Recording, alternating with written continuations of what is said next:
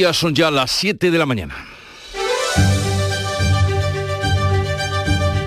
En Canal Sur Radio, La mañana de Andalucía con Jesús Vigorra.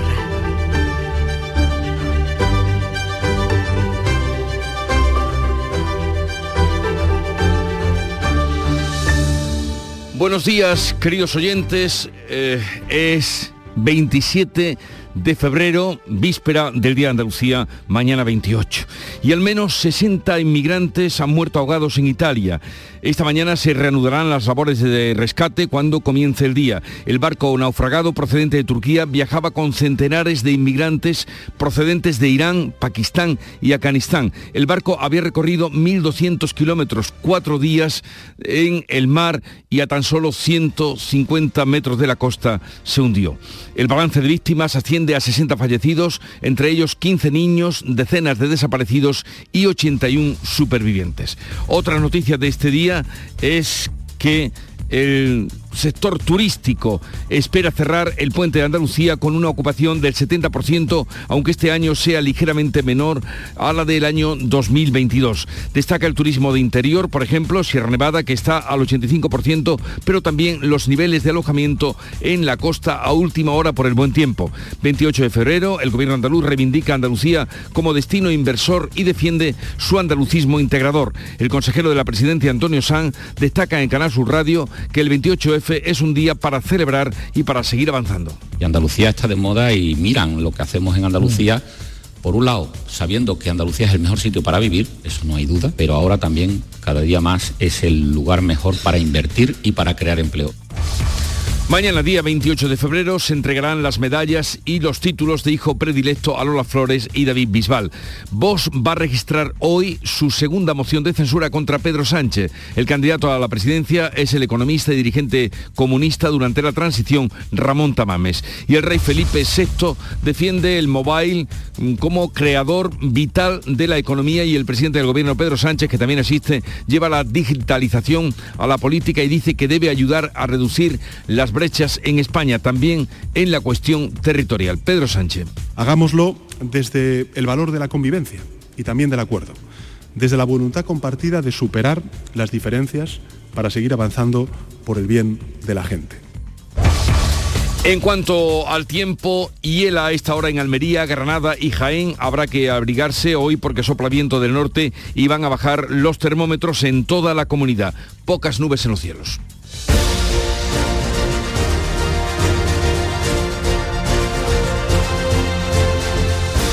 Vamos a conocer ahora cómo amanece en cada una de las provincias de Andalucía. Cádiz, salud, votaron.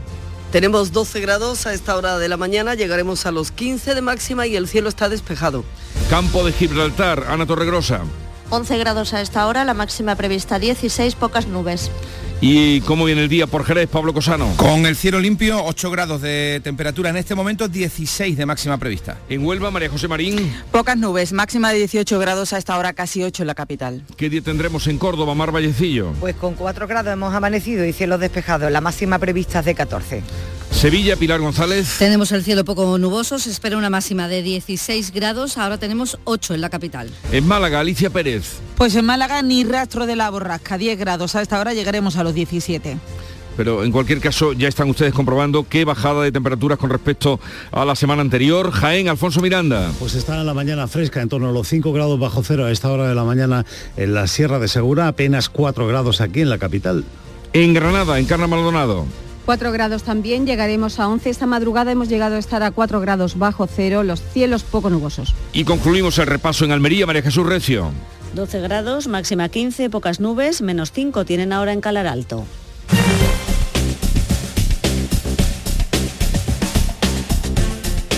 Y vamos a conocer cómo se circula esta hora por las carreteras de Andalucía. Conectamos con la DGT. Nos atiende Patricia Arriaga. Buenos días. Muy buenos días. Pues arranca esta jornada de lunes y afortunadamente lo hace con tráfico bastante tranquilo. Sí que registramos tráfico en aumento hacia los grandes núcleos urbanos, pero de momento sin retenciones. Precauciones, o sí, porque el tiempo no acompaña. De hecho, en la provincia de Granada continúa cortada la A4025 a su paso por Huejar Sierra y transitable, pero con mucho mucha, mucha precaución también en Granada, en la A337 a su paso por Ferreira. Mucha precaución en esta jornada tan complicada. Son las 7, 5 minutos de la mañana. El 25 de mayo de 2006 se celebró por primera vez en la historia el Día Mundial del Orgullo Friki. Vamos a ver, si hasta el Orgullo Friki tiene su día, tú también te mereces el tuyo, ¿no? Con mi día de la 11 elige tu fecha especial y juega con ella. Todos los días por un euro gana hasta 3.000 euros. Mi día, el sorteo más tuyo. Y recuerda, uno de cada cinco toca. A todos los que jugáis a la 11, bien jugado. Juega responsablemente y solo si eres mayor de edad. Cercanía. Las historias que pasan en nuestra tierra. Andalucía en profundidad. Actualidad. El cafelito de siempre. Así es la tarde de Canal Sur Radio con Mariló Maldonado. Tres horas para disfrutar de una radio emocionante. Andalucía, son las 3 de la tarde. La tarde de Canal Sur Radio con Mariló Maldonado. De lunes a viernes desde las 3 de la tarde. Más Andalucía. Más Canal Sur Radio. En Canal Sur Radio, la mañana de Andalucía con Jesús Vigorra. Noticias. Vamos a contarles la actualidad de este día, víspera del 28 de febrero y a mitad del puente del Día de Andalucía. El balance del sector espera cerrar con una ocupación media de casi el 70% que preludia que pudiera venir luego una buena Semana Santa. Manuel Pérez Alcázar. La Costa del Sol roza ese 70%, aunque en su caso son tres puntos menos que el año pasado, según la patronal AECOS.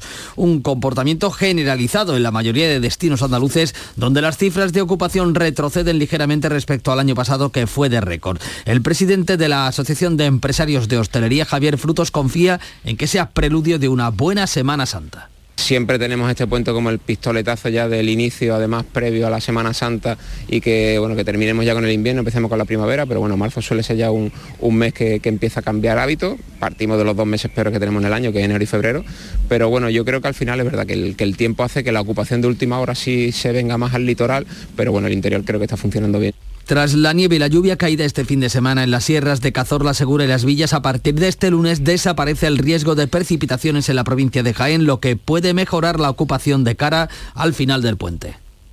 Nos cayó una nevada, yo creo que la más grande que hemos tenido este año, pero ahora mismo hace una temperatura bastante buena, está todo blanco, pero los accesos están súper limpios, es decir, que puede venir todo el mundo a visitar pontones en el interior de Andalucía destaca Sierra Nevada. La estación de esquí granadina presenta una ocupación del 85%. Las últimas nevadas han dejado una capa de nieve eh, nueva en la sierra que sin embargo no ha podido abrir este domingo todo el dominio esquiable al tener que cerrar las zonas altas por el mal tiempo. En víspera del 28 de febrero, el gobierno andaluz reivindica una Andalucía como destino para los inversores. Ante el resto de partidos defiende un andalucismo integrador. Beatriz Galeano. El consejero de la presidencia ha destacado aquí en Canal Sur Radio que el 28 de febrero es un día para la celebración y para seguir avanzando. Andalucía es un destino de moda, ha dicho, para los inversores. Antonio Sanz ha defendido el nuevo andalucismo integrador, moderado y abierto a todos del presidente Juanma Moreno porque el debate no es Andalucía-España, como algunos eh, siempre de manera errónea intenta buscar el conflicto. El debate es que a más Andalucía, más España, a más España, más Andalucía.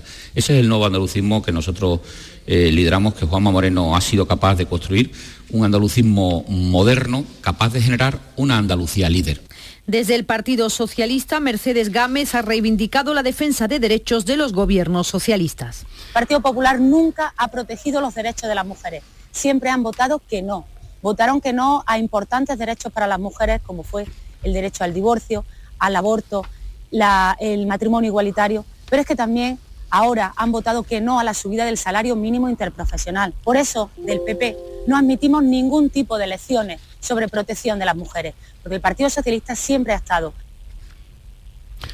este domingo, los andaluces que viven en la comunidad valenciana y los que residen en Cataluña han celebrado el Día de Andalucía.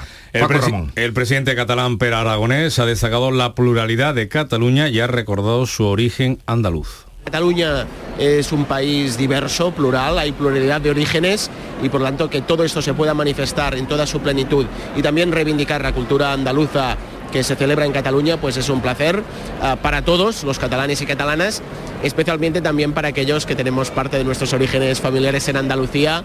Mientras en la localidad sevillana de Coria del Río, en el Museo de la Autonomía, se ha presentado una nueva réplica del escudo original de Andalucía. Mañana se van a entregar las medallas y también los títulos de hijo predilecto a Lola Flores y David Bisbal. El cantante almeriense ha publicado esta versión del himno de Andalucía.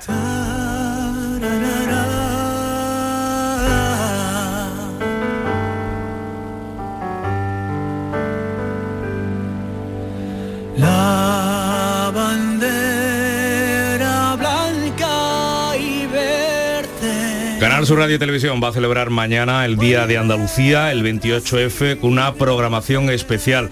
A partir de las 8 de la mañana vamos a estar con ustedes desde el Parlamento de Andalucía. También les ofreceremos en directo el acto institucional desde el Teatro de la Maestranza.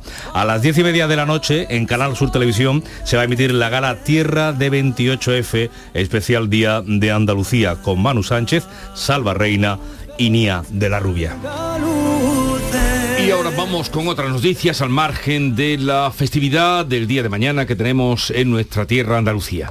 Fiscalía y acusación particular deben pronunciarse esta semana sobre la solicitud de rebaja de penas que plantean la ex consejera Martínez Aguayo y el exdirector de IDEA Miguel Ángel Serrano condenados por el caso de los SERE. Anticorrupción y la acusación particular que ejerce el PP tienen tres días hábiles para pronunciarse tras la comunicación de la audiencia. Martínez Aguayo y Serrano reclaman una rebaja de condena en base a la reforma del delito de malversación que el gobierno introdujo en el Código Penal. Si se atiende la solicitud, ambos condenados saldrían de prisión. La decisión podría beneficiar al resto de condenados por este caso. El tribunal también ha trasladado a la Fiscalía y a la acusación el informe médico forense del ex viceconsejero de Empleo, Agustín Barberá, que tiene suspendida la ejecución de la pena de cárcel por motivos de salud, igual que el expresidente Griñán. La alcaldesa de Maracena, en Granada, ofrece hacer una auditoría de su gestión en el ayuntamiento frente a las acusaciones de corrupción por el secuestro de la concejala socialista Vanessa Romero, compañera suya, por el que fuera compañero sentimental de la alcaldesa.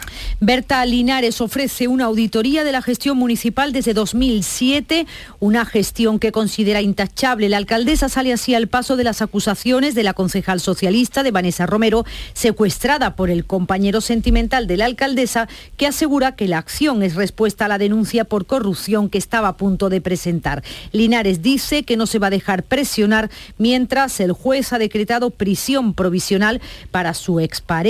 La causa se encuentra bajo secreto de sumario. Vox va a registrar a primera hora de esta mañana, de este lunes, su moción de censura contra Pedro Sánchez. El candidato a la presidencia, el excomunista Ramón Tamames, asegura que Vox le ha dejado libertad para su discurso. Mientras el presidente del PP ya ha anunciado la ascensión de su partido, Núñez Feijóo ha expresado respeto por el candidato Portamames, pero ha puntualizado el rechazo a la moción de censura porque dice va a dar alas al gobierno. El cambio, dice, debe venir, lo dice Feijóo, desde la convocatoria de elecciones. Comprendo que hay muchos ciudadanos españoles y que quieren un cambio en el gobierno de España. Lo comprendo.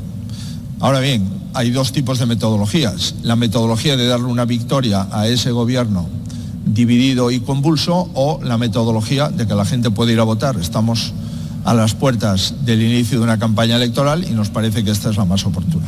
El líder de Vox, Santiago Pascal, le ha pedido su apoyo en ese radio. Yo sí he tenido diálogo con, con otros, con otras fuerzas políticas, Partido Popular ha dicho que esta moción fortalece al gobierno porque de nuevo Pedro Sánchez va a volver a tener el apoyo de los que le dieron la investidura.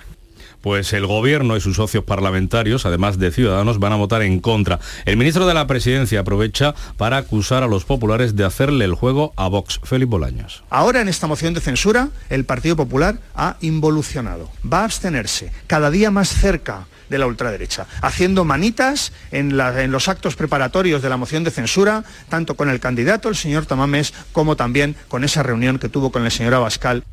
En el mundo, el candidato Tamames y también el escritor Sánchez Dragó han desvelado que Vox ofreció en un principio encabezar esta moción de censura al expresidente del gobierno, Felipe González, y a su vicepresidente, Alfonso Guerra, pero que no obtuvo respuesta. Continúa la polémica por la ley del solo sí es sí. Irene Montero, la ministra de Igualdad, asegura que el movimiento feminista es el principal impulso democrático tras ser increpada el viernes en un encuentro feminista a cuenta de la ley trans. La ministra de Igualdad, Irene Montero, ha destacado al movimiento feminista como dice el principal impulso democrático en la actualidad. Me parece un avance decisivo para que el feminismo esté siendo el principal impulso democrático del mundo entero en este momento. Si no existiese esa voluntad de poder, seguramente nuestras agendas no estarían teniendo la capacidad de transformar el mundo como lo estamos haciendo las feministas en, en este momento. Declaraciones de Montero tras el momento de tensión que vivió el viernes durante la inauguración del Encuentro Internacional Feminista en el que varias activistas le increparon en rechazo por la ley trans. ¿Queréis subir? Si preferís, subid, subid y se lo explicáis al auditorio, compañeras. Sube, sube. Ven, que está ahí la escalera.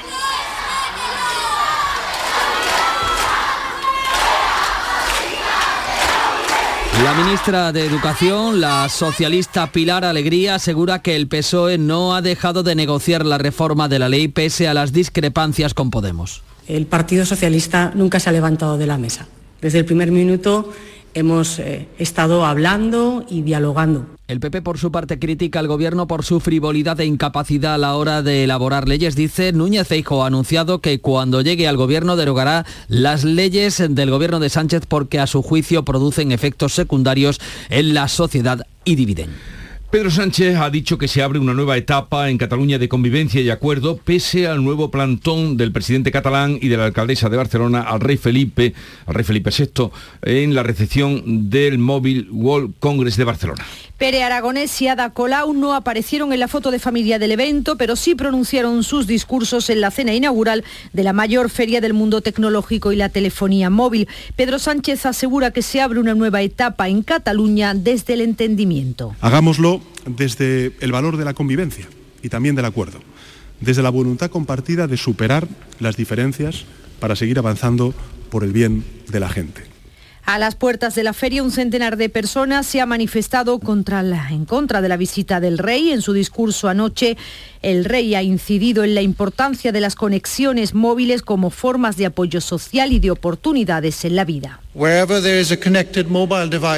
Donde hay un móvil conectado, hay esperanza, hay oportunidades y hay ayuda. Este Congreso Internacional de Móviles recupera este año la normalidad tras la clausura en la edición de 2020 por la pandemia y las limitaciones en los años 21 y 22. La presidenta de la Comisión Europea, Ursula von der Leyen, y el primer ministro se reúnen hoy en Londres con el propósito de desbloquear el protocolo para Irlanda del Norte, del Norte y acabar con las trabas comerciales existentes entre las dos Irlandas después del Brexit. Son varios medios británicos los que apuntan a que la solución para pasaría por establecer dos recorridos distintos para las mercancías que atraviesan el mar de Irlanda. Uno rojo con controles aduaneros para productos que se exportan a la Unión Europea y otro verde sin controles para el comercio interior con Irlanda del Norte. La Comisión mm, de la Unión Europea y el gobierno británico con Rishi Sunak al frente, llevan semanas ultimando la negociación. Su viceprimer ministro, Dominic Raab, es ahora optimista.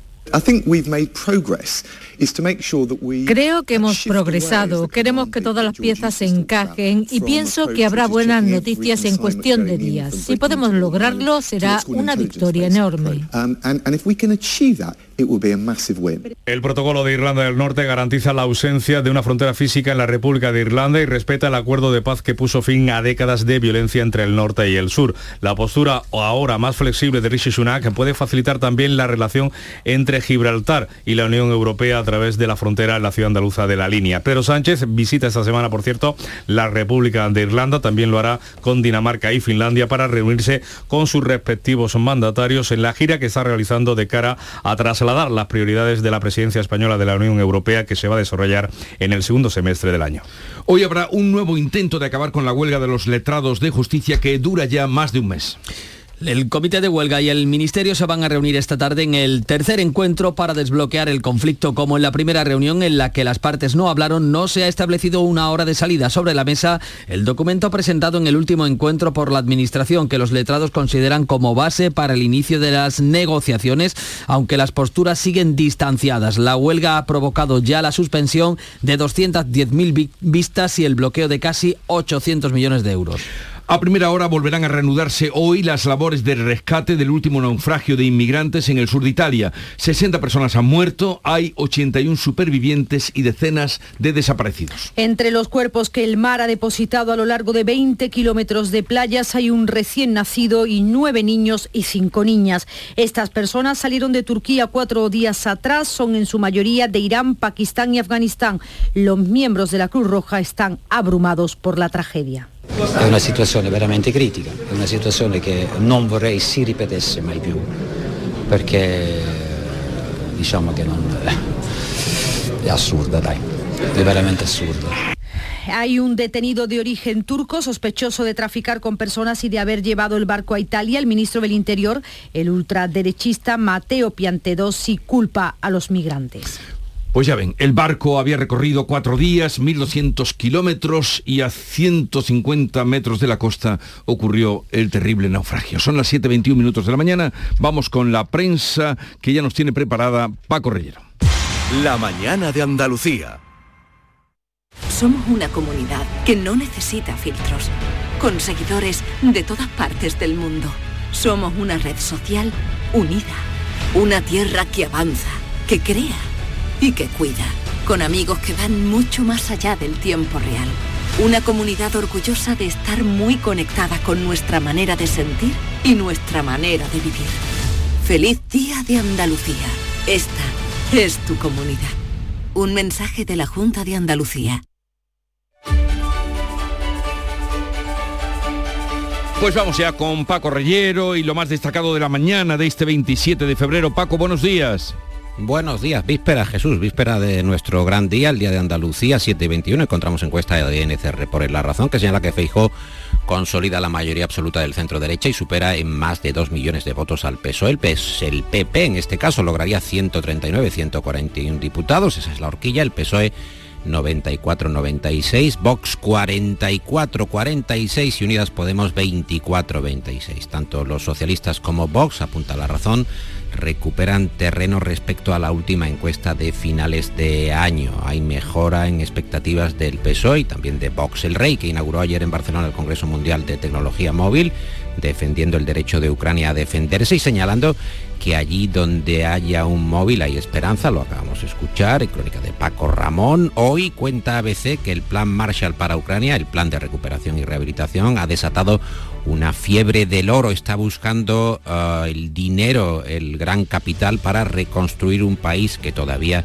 está en guerra y que depende de la integración en la Unión Europea. Y el mundo recuerda que tanto el presidente catalán, Pera Aragonés, como la alcaldesa de Barcelona, Ada Colau, enturbiaron esa inauguración del Congreso Mundial de Tecnología Móvil plantando a Felipe VI, aunque luego vemos en la foto de la vanguardia, cenaron con él junto al presidente del gobierno y digo yo que incluso hablarían, Jesús, hablarían algo. Mm, es de suponer, ¿no? Que en la cena no iban a estar callados.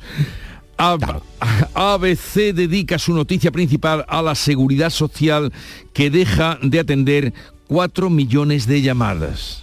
Sí, el colapso que dispara las quejas un 42% y el ministro Escriba que ordena a los funcionarios que dediquen 10 minutos al menos por ciudadano y que trabajen además por la tarde. Y luego el género Ramón Tamames, que ayer apuntaba José María de Loma en la opinión de Málaga, se ha convertido en un género del columnismo, de la opinión, también de la información. Ramón Tamames, que protagoniza diversas informaciones, liderando esa moción de censura que va a presentar hoy Vox a la mesa del Congreso de los Diputados. El periódico de España apunta que los socios del gobierno prefieren un debate express de la moción de censura. Unidas Podemos, Esquerra o Bildu consideran que debe de quedar atrás lo más rápidamente posible. El español, al contrario, considera que el PSOE va a utilizar o está utilizando desde el primer minuto la moción de Tamames y de Vox para atacar a Feijó. En el PP aseguran que la moción de Vox no va a alterar su agenda y sostiene que Abascal y Sánchez se necesitan. El país dedica su principal espacio a la ocupación, ocupación con K, que se frena pese a los discursos alarmistas, dice este diario, el allanamiento y la usurpación que caen por primera vez desde 2016. La información principal del mundo es una entrevista de Jorge Bustos al presidente de Aragón, Javier Lambán, con este titular principal, damos poder a los extremos y ponemos en riesgo la nación. Y este otro muy destacado, no puede ser que para sostener la gobernabilidad se alivie la sedición y la malversación. El PSOE de Aragón no estará a las órdenes de Moncloa. Está claro que hay elecciones autonómicas en Aragón el 28 de mayo. La vanguardia, inquietud en España por el nido yihadista que crece en el Sahel y el gobierno que teme que la OTAN y la Unión Europea, centradas ahora en la guerra de Ucrania, se olviden de los riesgos para la seguridad en el flanco sur. Y no quiero perderme, Paco, lo más interesante que hayas encontrado de la prensa provincial de nuestra tierra, la prensa andaluza. Ahora mismo, el Independiente avanza que el PSOE confía en pinchar el efecto Moreno el 28M, retendría Sevilla, Huelva y Jaén y teme por Granada. En el diario de Sevilla vemos, sin embargo, que el PP busca triplicar las capitales españolas que gobierna, incluyendo también Sevilla entre sus expectativas. Parece que eh, Sevilla es la gran batalla, la retención o no por parte del PSOE de esa capital o la entrada eh, del candidato popular José Luis Sanz. Este diario anota que el colapso por obras en la capital andaluza se prolongará hasta finales de mayo. El diario de Almería cuenta la batalla diaria de María, una niña con una enfermedad rara. Eh, mañana es el Día Mundial de las Enfermedades Raras, por cierto. Córdoba Anota que las viviendas turísticas en la capital cordobesa se acercan a las 10.000 plazas. En Sur encontramos que las parejas homosexuales encabezan de largo las peticiones para adoptar en Málaga. En el ideal de Jaén, que reduce en la capital jiennense sus emisiones de efecto invernadero y mejora la calidad del aire. Y en la voz de Cádiz, eh, pues eh, carnaval. Sol y coplas que despiden al carnaval al carnaval que se ha venido en llamar Carnaval de la Normalidad. Bueno, carnaval que se ha prolongado, ya sabes que se prolongará hasta el próximo día 28. Claro, pero, pero hasta mañana. Lo que hay ahora es la continuación, pero digo, carnaval oficial, carnaval no, chiquito, ¿no? no, no, no, continuación del carnaval hasta el día 28. El chiquito viene luego. El domingo que viene. el domingo que viene. Nuria Gaciño, buenos días. Hola, ¿qué tal? Buenos días. Menos mal que tenemos una experta. el Almería da la sorpresa y de qué manera de la jornada y anima a la liga. Al ganar por primera vez en su historia el Barcelona Barcelona 1 a 0 gracias a un gol de Bilal Touré en el minuto 24. El equipo almeriense supo competirle al Barça que se vio incapaz de reaccionar. Con este resultado, el Almería ha evitado que los azulgranas hayan ampliado más la distancia con el Real Madrid, que el sábado empató a uno en el derby madrileño, ahora están a siete puntos, y además le da moral tras la goleada encajada ante el Girona y le sirve para seguir una jornada más fuera del descenso. El que ha salido de la zona peligrosa esta jornada ha sido el Cádiz tras vencer el sábado por la mínima al Rayo Vallecano. Tienen los cadistas 25 puntos, los mismos que el Almería y los mismos que el Sevilla, que de los andaluces es el único que ha perdido este fin de semana, 2 a 3 anoche frente a Osasuna. Muy mala primera mitad la que hizo el equipo de Nervión que regaló dos tantos y encima perderá Fernando para varios partidos. El brasileño se expone a una fuerte sanción tras ver la roja por protestar una acción desde el banquillo, motivo por el que increpó e insultó al árbitro Pulido Santana. Sevilla, Almería y Cádiz están a dos puntos del descenso, pero si esta noche el Getafe gana en Villarreal, los tres se pondrían a solo un puntito. El Betis, por su parte, que venció el viernes al Elche, sigue quinto, pero a solo dos puntos del Atlético de Madrid. El duelo andaluz de los Cármenes cierra esta noche la jornada de la segunda división. Granada y Málaga se enfrentan a las 9 de la noche con la misma necesidad, aunque por objetivos bien distintos. Mientras que el conjunto granadino pretende acercarse a los puestos de ascenso directo, el malagueño está obligado a ganar para acercarse a la permanencia. El que ya tenía el objetivo de clasificarse para el Mundial de Baloncesto era la selección, así que se ha podido permitir un pequeño tropiezo, el que ha tenido ante Italia, con el que ha perdido en Cáceres 68 a 72. Y atentos hoy a la gala de The Best, en la que la FIFA otorga los premios a los mejores futbolistas del año. Será a las 9 de la noche. Leo Messi y Alexia Putella son los favoritos. Y vamos ahora ya, Paco, con el cierre que nos has preparado. Hora de despedida de la prensa. Vamos con el cierre. Encuentro una noticia muy sorprendente en la voz de Cádiz o en el diario de Cádiz. Dedican atención a esa desarticulación del grupo liderado por un menor desde la isla, desde San Fernando, que estafó a 350.000 euros y robó datos bancarios de 100.000 personas. El menor se encargaba, atención, de crear sus propias herramientas informáticas para la realización de estafas, de webs eh, falsas, de entidades bancarias o enlaces comprometidos enviando SMS o email a las víctimas y además las vendía a otras organizaciones eh, criminales. Es una información que digo destacan tanto el diario de Cádiz como la voz de Cádiz. El menor está en un centro eh, de régimen cerrado y lideraba esta estafa colosal eh, de carácter informático. En fin, ya veremos. Que el coquito se podía utilizar para otra cosa, digo yo, pero bueno. Oye, que tengáis un buen día. Mañana volvemos a encontrarnos, ¿eh? aunque sea fiesta. Tú No, hombre, no, aquí estaremos. Yo me lo voy a pensar. Vale. Acaban de dar las siete y media de la mañana y a esta hora hacemos lo propio que recordar en titulares las noticias más destacadas que les venimos contando desde primera hora de la mañana. Lo hacemos con Beatriz Galeano. El sector turístico espera cerrar el puente de Andalucía con una ocupación del 70%. Las condiciones meteorológicas permiten a los hoteleros cumplir con las expectativas, aunque con una ocupación menor a la del año pasado. Destaca el turismo de interior, por ejemplo, Sierra Nevada, que está al 85%. 28 de febrero el gobierno andaluz reivindica a Andalucía como destino inversor. El Ejecutivo defiende un andalucismo integrador. El consejero de la presidencia, Antonio Sanz, ha destacado aquí en Canal Sur Radio que el 28F es un día para celebrar y para seguir avanzando.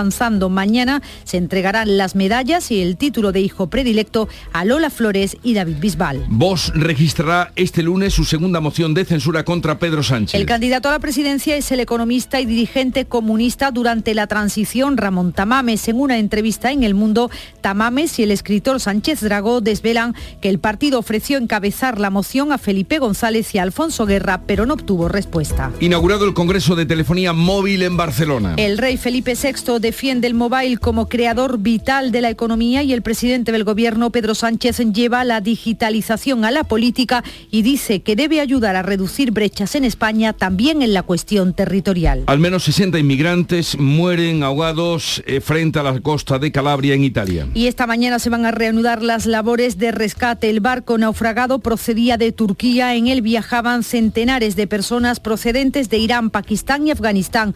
El balance por el momento es el de 60 muertos, entre ellos 15 niños, pero hay decenas de desaparecidos y 81 supervivientes. Y en cuanto al pronóstico del tiempo para hoy. Mucho frío hoy en Andalucía con heladas en el interior, cielos con pocas nubes, podría nevar por encima de los 400 metros en comarcas de Jaén, Granada y Almería, donde están activados avisos amarillos por bajas temperaturas. Soplan vientos del norte o noroeste.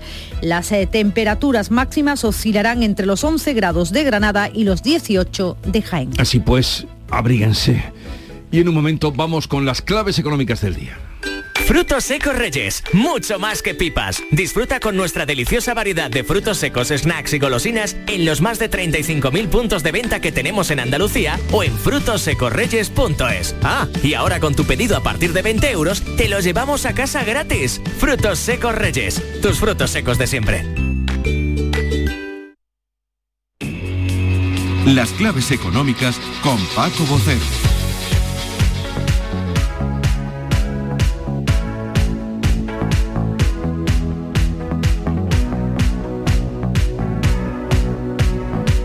Paco, buenos días. Buenos días Jesús, ¿qué tal? Buenos días, bien, bien, porque tenemos un lunes, pero que no lo es porque es víspera de un festivo, que es el Día de Andalucía, en fin. Lunes que es que no es.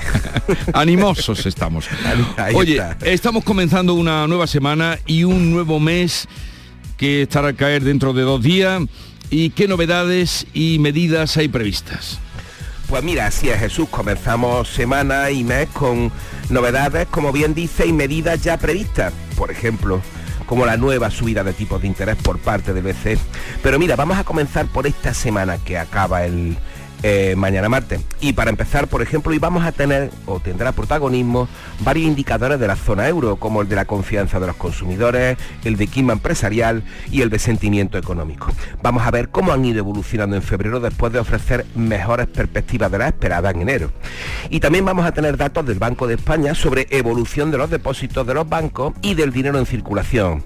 Los depósitos y las cuentas a la vista siguen siendo el activo preferido por los hogares para mantener el ahorro a pesar de su de su menor remuneración. Recordemos que en diciembre de 2022 los depósitos superaron por primera vez el billón de euros, billón con B, marcando un nuevo récord tras registrar un crecimiento durante el año pasado del 4,6%. Y a pesar de los efectos de la inflación, todo eso.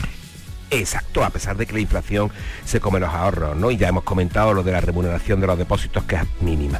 Pero mira, ya que hablamos de la inflación, mañana martes vamos a tener también los datos adelantados de los precios en febrero. Un IPC que previsiblemente no debería registrar cambios muy acentuados. En todo caso, y después de dos meses, comprobaremos si hay efectos de la reducción del IVA en los alimentos. Por cierto, en enero también dieron un tirón importante el vestido y calzado, los transportes y las comunicaciones con la subida de tarifas de los operadores, que quedaron eclipsados estos grupos ante el tirón de los alimentos porque es lo que prestamos lógicamente la mayor atención. Y ya que hablamos de las comunicaciones, hoy en el World Congress Mobile que se inicia en Barcelona va a estar en el aire la vieja batalla para las, las plataformas las grandes plataformas operadoras de Internet paguen por el uso de las redes en Europa. Una batalla de la que estar mm, primero es una batalla ya de hace décadas y segundo es importante de cara al papel geoestratégico de la Unión Europea. Además una batalla que también está sobre otra que tienen también entre Estados, o tenemos entre Estados Unidos y Europa, como es el de las renovables y que representa una evidente competencia desleal para nosotros. Pero en fin, son claves importantes a las que hay que seguir de fondo. El miércoles le va a tocar el turno a los indicadores adelantados definitivos manufactureros, tanto en España como en la zona euro, que se van a completar el viernes con los de servicios. Y el jueves pues vamos a tener datos de paro en España, igualmente en Europa. Y con ellos, fíjate, toda esta semana vamos a tener retrato macro, más macroeconómico más inmediato para encarar marzo y el primer trimestre del año ya. Muy bien, y sobre los tipos de interés, ¿qué?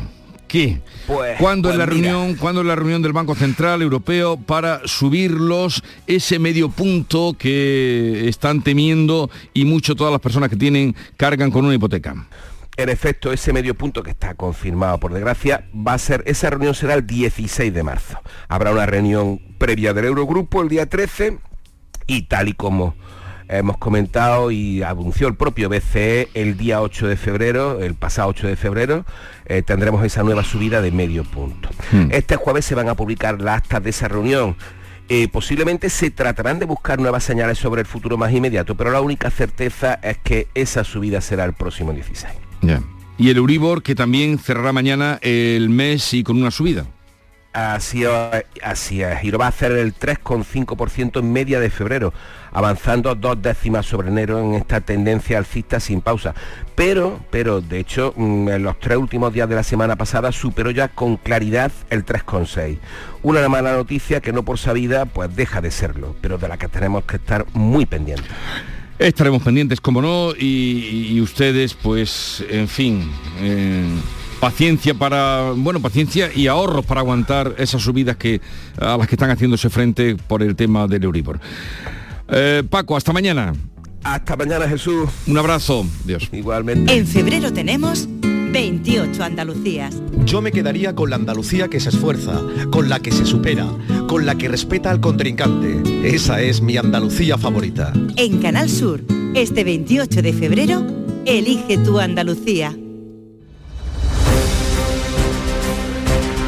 Vamos ahora con otras noticias de Andalucía. Hoy se cumple una semana de la desaparición de Iván Montiel. Es el profesor universitario en Nueva York al que se le pierde la pista el lunes pasado en Niguelas, en Granada. Cuéntanos qué se sabe en Carra Maldonado.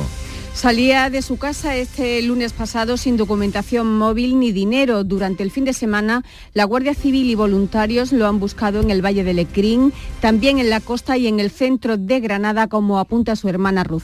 Estamos en Granada también poniendo carteles y difundiendo un poco y bueno, eso, este momento por la zona del centro y vamos a ver, me han pasado contactos también de algunos comedores sociales y, y vimos en la parada de autobús. Se ha buscado con un helicóptero, con drones y personal sobre el terreno de momento sin resultados. En Sevilla de nuevo, este fin de semana se ha producido, se han producido dos accidentes de tráfico con jóvenes y alcohol por exceso, por encima de lo permitido, como protagonista, Pilar González. Es uno de estos accidentes ha resultado herido muy grave un motorista de 28 años tras colisionar contra un turismo cuyo conductor de 23 años duplicaba la tasa de alcohol. Se le investiga ahora por un delito contra la seguridad vial. En otro accidente, el conductor de 24 años triplicaba la tasa. Iba en el coche además tres chicas de entre 21 y 24 años. Sobre las 3 de la madrugada el vehículo se precipitaba al vacío cayendo por un puente que salva un antiguo canal y que tiene una altura de 7 metros. Afortunadamente el coche se quedó suspendido y eso activó un amplísimo dispositivo de bomberos y sanitarios que trabajaron con mucha pericia, con mucho cuidado, para poder elevar el coche que estaba boca abajo y colocarlo de nuevo en la calzada sin darle la vuelta y poder sacar a los cuatro jóvenes. Todo esto al mismo tiempo tenían que trabajar para tranquilizar a los ocupantes del vehículo. Todos están bien, solo una de las chicas resultó herida leve ha sido un aparatoso rescate que demuestra la, pericia y desde luego, mm, en fin, el trabajo de estos bomberos muy por encima del despropósito de conducir con, alcohol en exceso. En Jerez ha fallecido a los 45 años la cantadora Chiqui de Jerez. Pablo Cosano, cuéntanos. Milagro de los Reyes, conocida como Chiqui de Jerez, ha fallecido a los 45 años y deja el flamenco jerezano de luto tras esta muerte repentina. Llevaba, eso sí, varios meses inactiva a causa de una enfermedad. La cantadora destacaba por las bulerías y los tangos, formaba parte de una gran familia de artistas en la que destacaba su hermano Pelé, de Navajita Platea, y sus hermanas Ana y Coral de los Reyes. La Chiqui logró su gran éxito comercial con este tema comienzo de fondo, me lo comotó, y en pleno Festival de Jerez las redes sociales se han llenado de mensajes de condolencias hacia la familia de la cantaora. El funeral será hoy a las cuatro y media de la tarde en el tanatorio de la zona sur de Jerez. Y fíjense, ha ocurrido en pleno Festival de Jerez. Eh, esta muerte. Comisiones Obreras critica que no se vaya a contratar personal de estación de cara a la puesta en marcha del Metro Centro. Alicia Pérez. Pues sí, acusa de falta de previsión a la Junta de cara a esa puesta en marcha de la conocida como línea de Atarazanas, a la que llega al centro de la capital previsiblemente antes de Semana Santa. Dice el sindicato que la plantilla estará sobrecargada y sin posibilidad de conciliación familiar porque no habrá contrataciones. Daniel López, responsable del sindicato en Metro Málaga. Ese servicio de atención al cliente pues se realizará con el mismo personal que hay actualmente en las estaciones. Obviamente va a haber una precarización en las condiciones laborales y en el servicio que se va a prestar a la ciudadanía. Y es que se espera que se tripliquen los usuarios del metro. El puerto de Algeciras, que lideró el año pasado el suministro de combustible a buques, participa desde esta semana en una feria internacional del sector energético y el petróleo en Londres. ¿Para qué y cómo, Ana Torregrosa? Pues para promocionar en esta feria las ventajas técnicas y económicas de operar en el puerto de Algeciras. Y es que durante el pasado año este puerto, con un volumen de producto superior a los 3.800.000 toneladas, lideró el suministro de combustible a buques en todo el Mediterráneo. Estas cifras avalan su presencia durante esta semana en esa feria, en la Energy Week de Londres. Se trata de la principal cita internacional del sector energético, el petróleo y el gas, también de los nuevos eh, combustibles marinos bajos en emisiones. Como saben ustedes, eh, los museos de titularidad pública abren sus puertas de forma gratuita con motivo de la celebración del Día de Andalucía. Es un ejemplo el del Museo de Huelva que tendrá visitas guiadas sin pasar por caja. Nos lo cuenta Sonia Vela. Es una oportunidad para acercarse a las colecciones de arqueología y de bellas artes del museo, como destaca su directora Elena Aguilera. Hemos puesto entrada libre hasta, hasta que se complete el grupo, digamos, que pueda ser explicado como tenemos varias visitas, entendemos que el público puede encajar en una o en otra y poder explicárselo a otras personas que se acerquen. También habrá visitas adaptadas a personas con discapacidad y a sus familiares.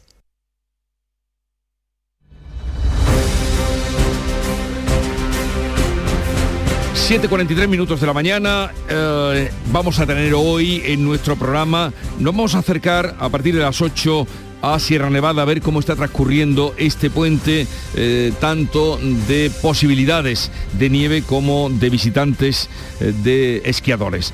Después de las 9 vamos a hablar con el consejero de Turismo, Cultura y Deporte, Arturo Bernal que nos podrá hablar de muchas cosas, del turismo que viene, de los Grammys que vendrán, del día de mañana y algo también de lo que se ha hablado en los últimos días y es la posibilidad de que los chiringuitos tengan una oferta más competitiva, o sea, abran más días del año. Hablaremos de esos asuntos. Después estará por aquí nuestro querido Francisco Arevalo para resolver y recoger las quejas que ustedes le traen, los problemas que ustedes tienen con seguros y coches. A partir de las 11 estarán los guiris. Vamos a hacer un especial Día de Andalucía con los guiris y vamos a tratar de saber con ustedes cuál de las muchas versiones que hay del himno de Andalucía, que son muchísimas, la última, la de Bisbal, cuál es la que más les llega, la que más les gusta, la que más les emociona.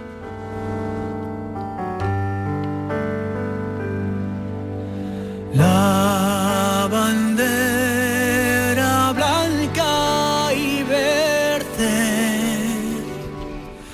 vuelve tras siglos de guerra a decir paz y esperanza. O sea, nuestro programa estará cerca de la festividad de mañana, 7.45, 8 menos cuarto, tiempo ahora para la información local. Atentos. En la mañana de Andalucía de Canal Sur Radio, las noticias de Sevilla. Con Pilar González. Hola, buenos días. De nuevo hemos tenido un fin de semana con accidentes de tráfico graves protagonizados por jóvenes y por el alcohol. Además, se investiga el apuñalamiento mortal de un hombre en la capital. Hay un detenido y en deportes el Sevilla perdió. Enseguida se lo vamos a contar. Antes el tráfico. Se nota que hay puente y que no hay colegio porque la circulación está tranquila. Solo hay tráfico intenso en la entrada a Sevilla por la avenida Juan Pablo II, por el puente del Patrocinio y en la ronda urbana norte sentido San Lázaro. Y en cuanto al tiempo y el cielo poco nuboso, sopla viento del norte, las temperaturas bajan con heladas débiles en las sierras. La máxima prevista es de 14 grados en Morón, 15 en Écija y 16 en Sevilla y en Lebrija. A esta hora 7 grados en la capital. Encuentros Carrusel Taurino. Canal Sur te invita a conocer este próximo jueves 2 de marzo grandes personalidades de la tauromaquia. ¿Por qué reaparece un torero? Descúbrelo a través de la charla con el diestro Manuel Jesús El Cid, que vuelve a los ruedos en este 2023. Encuentros Carrusel Taurino. Con Juan Ramón Romero. Desde las 8 de la tarde en el Teatro Fundación Cajasol. Entrada libre hasta completar aforo. Encuentros Carrusel Taurino. Con el patrocinio de la Fundación Cajasol. Cinco Océanos, la boutique del congelado, abre una nueva tienda en Sevilla, en Dos Hermanas. Hasta el 14 de marzo, pechuga de pollo a 4,80 el kilo. Cinco Océanos, especialistas en productos congelados. Variedad, calidad y precio con la mejor atención. Pechuga de pollo a 4,80 el kilo. Nuevo Cinco Océanos en Dos Hermanas, calle Brasil 13, bloque 1. En Canal Sur Radio, las noticias de Sevilla. La Policía Nacional ha detenido a un hombre de 28 años por matar a puñaladas a otro de 48 en plena calle en la barriada de San Jerónimo, en el distrito norte de la capital. Ocurría sobre la una de la tarde de este pasado domingo. Los servicios de emergencia estuvieron 40 minutos tratando de reanimar a la víctima sin éxito. El detenido fue interceptado por la policía minutos después cuando se trataba de esconder en un bloque muy cercano al lugar del crimen. En Alcalá de Guadaira se investiga la eh, las circunstancias en las que ha resultado herido grave un trabajador de 33, de 36 años que ha sido arrollado por su propio camión. Se bajó del vehículo sin echar el freno de mano. Está hospitalizado en traumatología del Virgen del Rocío. Y en la capital este fin de semana se han producido dos accidentes de tráfico con jóvenes y alcohol como protagonistas. En uno de ellos ha resultado herido muy grave un motorista de 28 años tras colisionar con un turismo cuyo conductor de 23 años duplicaba la tasa de alcohol este ha resultado ileso. Ocurrió en la carretera de Carmona y la avenida de Llanes, entre estas dos vías. Pero lo más complicado, sin duda, por los efectivos movilizados y la pericia con la que tuvieron que trabajar, ha sido el accidente que se ha producido en la avenida de la Ciencia sobre las tres y media de la madrugada del sábado. El conductor del coche de 24 años triplicaba la tasa de alcohol e iba a una velocidad excesiva, hasta el punto de que se precipitó al, al vacío por un puente a 7 metros de altura. Afortunadamente, el vehículo quedó suspendido en él iban además tres chicas jóvenes. Los servicios de emergencia tuvieron que tranquilizar a todos mientras conseguían estabilizar el coche, un trabajo con mucha pericia para los bomberos. Este era el momento en el que colocaban de nuevo el coche en la calzada. ¡Marco! ¡Marco! ¡Para! ¡Para! El coche quedó colgado boca abajo y lo tuvieron que rescatar de esa manera, boca abajo, para que no mover a los ocupantes del vehículo que resultaron ilesos. Y cambiamos radicalmente de asunto. El ayuntamiento presenta hoy el nuevo parque y paseo fluvial de la antigua fábrica de tabacos. Eh, los trabajos comenzarán el miércoles y se empieza por arreglar toda esa ribera. Según el alcalde Antonio Muñoz, se inicia así uno de los proyectos de transformación urbana más importante de los últimos tiempos. Estamos hablando del proyecto privado de transformación urbana más ambicioso que se pueda desarrollar en estos momentos en la ciudad de Sevilla y si miramos hacia atrás es un proyecto que va a, va a configurar una nueva visión del espacio, del espacio público, va a generar empleo, va a generar economía. Una semana después del inicio de las obras del metro, representantes de la Junta y del Ayuntamiento de la capital se reúnen hoy en una mesa técnica constituida para analizar el calendario de obras, su planificación y la forma de que afecte lo menos posible al tráfico diario. Según explicó el presidente de la Junta, Juanma Moreno, durante la inauguración de las obras del ramal técnico, esa mesa seguirá activa durante todo el tiempo que duren las obras. Vamos a trabajar de manera permanente para que este, esta gran obra que tengan el menor de los impactos posibles, como digo, para el día a día de los vecinos. Esta mesa seguirá activa también para ir definiendo las nuevas intervenciones que vamos a tener que ir haciendo para la ampliación del metro, incluida la línea 2 y el tramo sur de la línea 3 y ya se ha reabierto al tráfico los accesos hacia los garajes de los edificios Urbis y Costa de la Luz en la avenida de San Francisco, de manera que ya todos los garajes de esa zona afectada por las obras del Metro Centro de ampliación están ya abiertos. Son las 7 de la mañana y 50 minutos. ¿Has pensado en instalar placas solares en tu vivienda o negocio? Con Sol Renovables, enchúfate al sol. www.solrenovables.com o 955 35 53 49. Este próximo miércoles os esperamos en el Auditorio Nissan Cartuja de Sevilla a las 6 de la tarde para disfrutar del show del comandante Lara en vivo y en directo. Vendrá a divertirse con nosotros el tenor jerezano Ismael Jordi. Recoge tu invitación en el propio auditorio, en la calle Albert Einstein sin número en la isla de la Cartuja. Las localidades están numeradas. Disfruta en directo de El Show del Comandante Lara. Con la colaboración del auditorio Nissan Cartuja. Voy a romper este espejo, que me tengo muy visto. Las noticias de Sevilla. Canal Sur Radio. La ministra de Defensa Margarita Robles está hoy en Morón de la Frontera. Va a visitar a la UME, en concreto al segundo batallón de intervención de emergencias. 42 de sus efectivos han participado en las tareas de rescate del terremoto de Turquía. Y afrontamos el 28F y en el Museo de la Autonomía de Coria del Río se ha presentado una nueva réplica del escudo original de Andalucía que lucirá en la fachada de la casa de Blas Infante y que se ha realizado en la Escuela de Artesano de Gelbes. El consejero de Presidencia Antonio Sanz en Días de Andalucía de Canal Sur Radio ha anunciado dos nuevas actuaciones en la casa de Blas Infante un proyecto de intervención para la conservación y restauración de los revestimientos ornamentales de la casa. Vamos a incorporar mobiliario personal de Blas Infante, que tenemos que agradecer a la familia su cesión, el dormitorio, el comedor principal y la cocina. El museo abre sus puertas al público en horario interrumpido de 10 de la mañana a 8 de la tarde durante todo este puente. Deportes, Carlos Gonzalo, buenos días. Hola, ¿qué tal? Continúa pendiente de evolución el jugador del Real Betis Deportivo Ginés Sorroche, quien padeció un desvanecimiento en las postrimerías del partido que su equipo disputaba ante el Vélez y que acabó ganando por 2 a 4. Sorroche se desvanecía después de haber sido sustituido y cuando ya se encontraba en el banquillo de su equipo vestido con ropa de calle. El futbolista fue trasladado en ambulancia hasta un centro hospitalario donde ha pasado la noche en observación. En cuanto al Sevilla Fútbol Club, caía derrotado por 2 a 3 ante Osasuna y se coloca a dos puntos del descenso directo. El equipo de San Paoli hizo una muy mala primera mitad y en el segundo tiempo dio demasiadas facilidades que propiciaron la victoria visitante. Este lunes, a partir de la una de la tarde, llega el análisis de la actualidad en la jugada de Sevilla de Canal Sur Radio. En directo desde el restaurante La Coartada en la Plaza de Cuba número 2. La Coartada, el restaurante de moda en Sevilla con el mejor ambiente de la ciudad y una comida espectacular. Cada noche a las 10, Canal Sur Radio te acerca a la Semana Santa.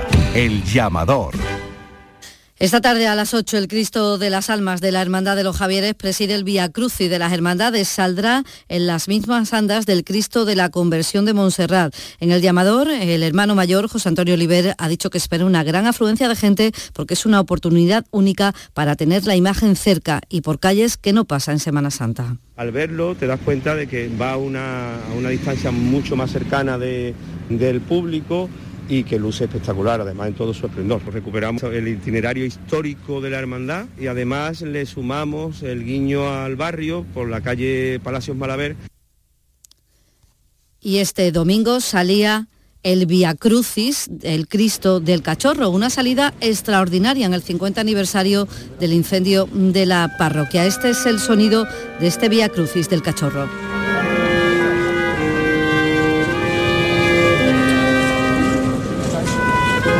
Y también este fin de semana hemos conocido que la coronación canónica de la Virgen de la Piedad será el próximo 14 de septiembre.